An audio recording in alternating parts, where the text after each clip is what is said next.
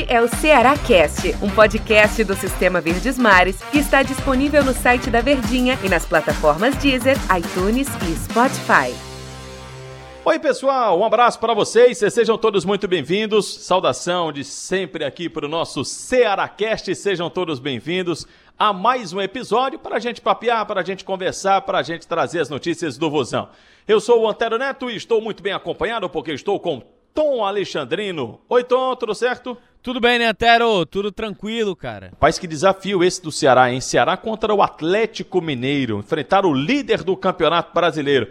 Mas o Atlético vem de derrota, perdeu em casa para o Atlético, outro, né, o Paranaense. Isso quer dizer alguma coisa? Que, quem é esse Atlético que o Ceará vai enfrentar? Rapaz, é um Atlético desmontado, viu, Antero? Acho que pelos problemas de surto de Covid também que teve no próprio elenco, jogadores importantes como Savarino, Franco, atletas. Hever. O. Oi? O Hever também. Sim, sim, o Hever. Então perdeu jogadores importantes para esse compromisso difícil contra o Ceará. De um Atlético que vem oscilando, vem derrapando em alguns momentos na competição. E olhe que é uma equipe que só tem uma competição à disposição, né? Então o confronto, o desafio do Ceará não é só ter que vencer um adversário extremamente qualificado, um adversário que foi montado para ser campeão, um adversário que foi pensado e planejado desde que contratou o, o Sampaoli para ser campeão, mas eu acho que é uma vitória para o Ceará retomar a regularidade dele no Campeonato Brasileiro. O Ceará vive um período de muita oscilação no campeonato. Se a gente for pegar um retrospecto, Antero, dos últimos 15 jogos do Ceará na temporada, e aí a gente fala de Campeonato Cearense, ainda na final do Campeonato Cearense, Campeonato Brasileiro e Copa do Brasil, o Ceará só venceu três jogos. É muito pouco. Só tem três vitórias, são sete empates e cinco derrotas. Então é um cenário para o Ceará que ele vem oscilando, eu acho que devido à cota de temporada. E a gente estava até conversando no show de bola ontem é, de que o Ceará vive, vai para o 38 jogo pós-paralisação. É um campeonato brasileiro inteiro.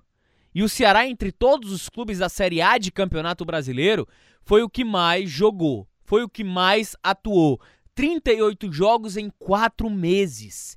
Então isso derruba demais qualquer planejamento. Principalmente o Guto que encontrou um ponto ideal, só que desse ponto ideal não teve possibilidade de fazer alguns reparos porque não teve tempo para treinar, não teve tempo para usar. Então aquele time que ele encontrou ainda da Copa do Nordeste, a gente percebe que é a base daqui para frente. Uma outra situação pontual que chegou, o Léo Chu, que cresceu é, de forma até surpreendente de produção, uhum. né?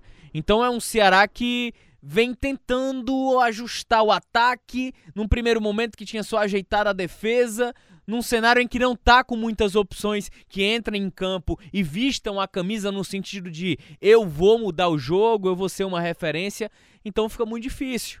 Então eu, a desclassificação na Copa do Brasil, tirando o valor financeiro, ela vem como um benefício para o Ceará de temporada, porque do jeito que estava, eu sinceramente eu não sei o que é que poderia acontecer não a gente conversava antes do jogo lá contra a equipe do Palmeiras, é, de que o jogo servi, tinha duas serventias, digamos assim. O primeiro, claro, se classificar, passar para a semifinal, que seria histórico, heróico, melhor dizendo, porque você tinha perdido por 3 a 0 e também tem a questão financeira, como você pontuou. Mas aquele jogo serviria para a equipe do Ceará também de uma forma de ele retomar o aspecto positivo, retomar o otimismo, retomar a moral, aquele negócio todo. Teve um pouco disso porque você conseguiu uma reação, né? Você tomou 2 a 0 no primeiro tempo, no segundo tempo você conseguiu reagir, pelo menos empatou o jogo 2 a 2 foi eliminado, tudo bem. E me parece, Tom, que tem algo que o Guto Ferreira traz do jogo do, do contra a equipe do Palmeiras do que só essa questão é, psicológica, é questão de campo. Então, eu acredito que a gente pode ter um Ceará diferente para enfrentar o Atlético Mineiro. E quando eu digo diferente, é diferente não só, ah, vai tirar um zagueiro para colocar outro, não. Talvez um time mais ofensivo, como foi contra a equipe do Palmeiras. Ali no meu campo, né? É bem provável que a gente tenha ou Charles ou Fabinho, um dos dois, ao lado do Fernando Sobral, que normalmente vinha jogando mais adiantado como um segundo volante, como segundo jogador de meio campo. E aí, do meio para frente, Vina, aí o Fernando Sobral, evidentemente, né? Charles ou Fabinho, Vina, Lima, Léo Chu e Felipe Viseu. Pode ser esse o time do Ceará. E aí seria um Ceará diferente para enfrentar a equipe do Atlético Mineiro. Ou seja, o jogo lá contra o Palmeiras serviu também para o Guto Ferreira, quem sabe olhar e dizer assim: ó, tem uma outra alternativa, tem um outro jeito, posso jogar de um outro jeito com a equipe do Ceará, né? Pelo segundo tempo, né? E a gente conversava, né, falando sobre a Copa do Brasil, que cenário de classificação ele era muito remoto, ele era muito difícil. É, as circunstâncias do jogo é que iriam mostrar em que andamento essa classificação poderia chegar. Eu acho que a partida contra o Palmeiras ela serviu como talvez uma, um treino de luxo de retomada para a temporada de confiança. Era isso que precisava o Ceará. Pelo segundo tempo, pelo poder de reação, pela maneira com que ele encontrou e ajustou ofensivamente a equipe, jogando com o Fernando Sobral mais pelo meio, como um volante mesmo, até porque é um cara que tem um apoio na marcação muito forte. É, por mais que tenha encontrado o Sobral como um ponta, o Sobral ele é um ponta com mais características defensivas do que propriamente aquele cara que vai para a linha de fundo, aquele cara que rompe linhas, aquele cara que dribla, como por exemplo é o Léo Chu. São duas características completamente distintas para atuar numa mesma faixa de campo. Numas... Ô, Tom, Oi. E tem outro ponto que pesa contra hum. Fernando Sobral nesse quesito, é a finalização, né? Ele é. não finaliza bem. Talvez ele, ele até passa bem, ele, ele toca bem, e aí ele pode render bastante nessa função de, de volante, porque ele já tem a recomposição muito forte, tem a marcação muito forte, mas essa questão do ponta de ir até a linha de fundo, a finalização pecava bastante, né? E aí é um cenário para se observar, né? Para saber é, se de repente ele use Fernando Sobral e Fabinho ou Fernando Sobral e Charles e utilize nas pontas Lima e Léo Chu, vamos ver como é que esses jogadores se comportam, né? Não, eu tenho certeza que, que é interessante, é extremamente interessante essa formação, porque o Ceará ele ganha reforço nos lados, no, não que o Fernando Sobral não fosse, mas no ataque, que é um dos grandes problemas que o Guto Ferreira precisa ajustar, precisa consertar, e se de repente ele encontrar um ponto ideal, um ponto de apoio nessa formação, eu acredito que para a Série A de Campeonato Brasileiro ele tem duas alternativas, Antero. Para jogos onde ele precise das vitórias, bota o Sobral no meio e um ponta de mais profundidade. Para jogos onde ele precisa defender e atrair aquela característica que ele se notabilizou pela Copa do Nordeste, Sobral aberto, Fabinho e Charles, e aí ele ganha mais possibilidades. Então ele ganha dupla oportunidade. Ele ganha duas opções para duas maneiras diferentes de jogar. Como se encaixaria melhor para você para enfrentar o Atlético Mineiro? Antero, dessas de, duas de, possibilidades cara, que você colocou. É, tudo, tudo depende da maneira como o Ceará vai se comportar em campo. Por exemplo, se for uma equipe sem profundidade, como foi no primeiro tempo contra o Palmeiras, a melhor opção seria Fabinho e Fernando Sobral, porque o Fabinho ele sempre dobra ali com o lateral. Mas se esse cara que ele escolher para jogar ali nos lados, que deve ser Léo Chu, o Lima do lado esquerdo ou, ou Lima do lado direito, não sei. Enfim, se esse cara tiver a profundidade para acompanhar o lateral, a melhor escolha, na minha visão, é Fernando Sobral e Charles.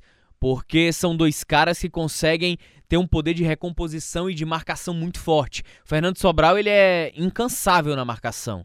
Então, um atleta desse quilate no meio-campo para recompor, para correr atrás do adversário, para quebrar a barreira ofensiva, eu acho que a melhor solução hoje, dependendo da condição física desses caras, é Charles e Fernando Sobral. O, o Tom falou sobre a questão do tempo, né? E o Ceará tem pouco tempo e dois compromissos, meu amigo, dificílimos em sequência. O Atlético Mineiro é o primeiro e depois o São Paulo. Olha que pedreira.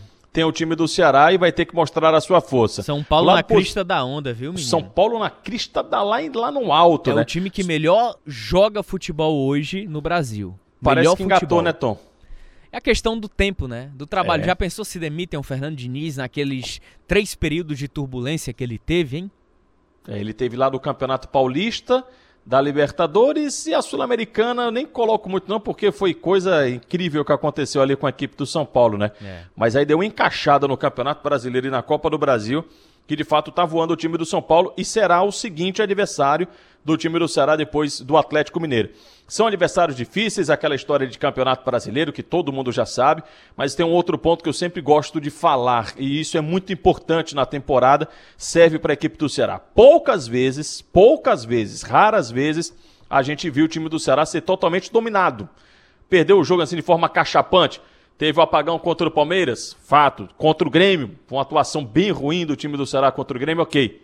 Mas até mesmo contra esse Atlético, lá em Belo Horizonte, lá em Minas Gerais, quando ele perdeu por 2 a 0 Foi um jogo duro, até que teve um pênalti e depois um contra-ataque no final da partida. Então, acho isso também muito importante, né? A gente sabe das nossas dificuldades, a gente reconhece, conhece o poder do outro, mas mesmo com essas dificuldades e com essa diferença de investimento, a gente tem visto o time do Ceará fazendo uma campanha de olhar para o seu adversário, né? De olhar, de pelo menos encarar, de fazer o frente a frente. Mas isso não quer dizer que vá permanecer. Por isso que é bom e é importante, é saudável esses dois próximos jogos, porque a diferença para a zona do rebaixamento ela está muito pequena, ela está muito curta, né?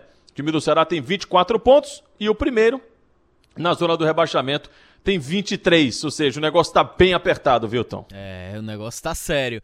E aí você se livrar dessa oscilação o mais rápido possível para você manter um distanciamento da zona de rebaixamento. Imagina que a zona de rebaixamento é a contaminação do Covid, tem que ter um distanciamento. Mantém distanciamento que tá tudo certo para um ano que eu consigo vislumbrar para o Ceará de Série A diferente.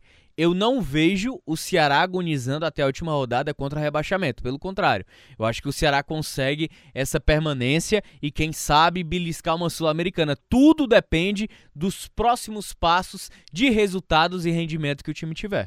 E um próximo passo é contra o Atlético Mineiro. Tom, obrigado pela companhia de hoje, hein? Valeu, valeu, Antero. valeu, Tom. Obrigado a todo mundo. Ó, compartilha aí o nosso podcast e avisa para todo mundo que todo dia tem resenha, tem análise, tem papo nosso aqui no Cearacast. Valeu, pessoal. Até a próxima.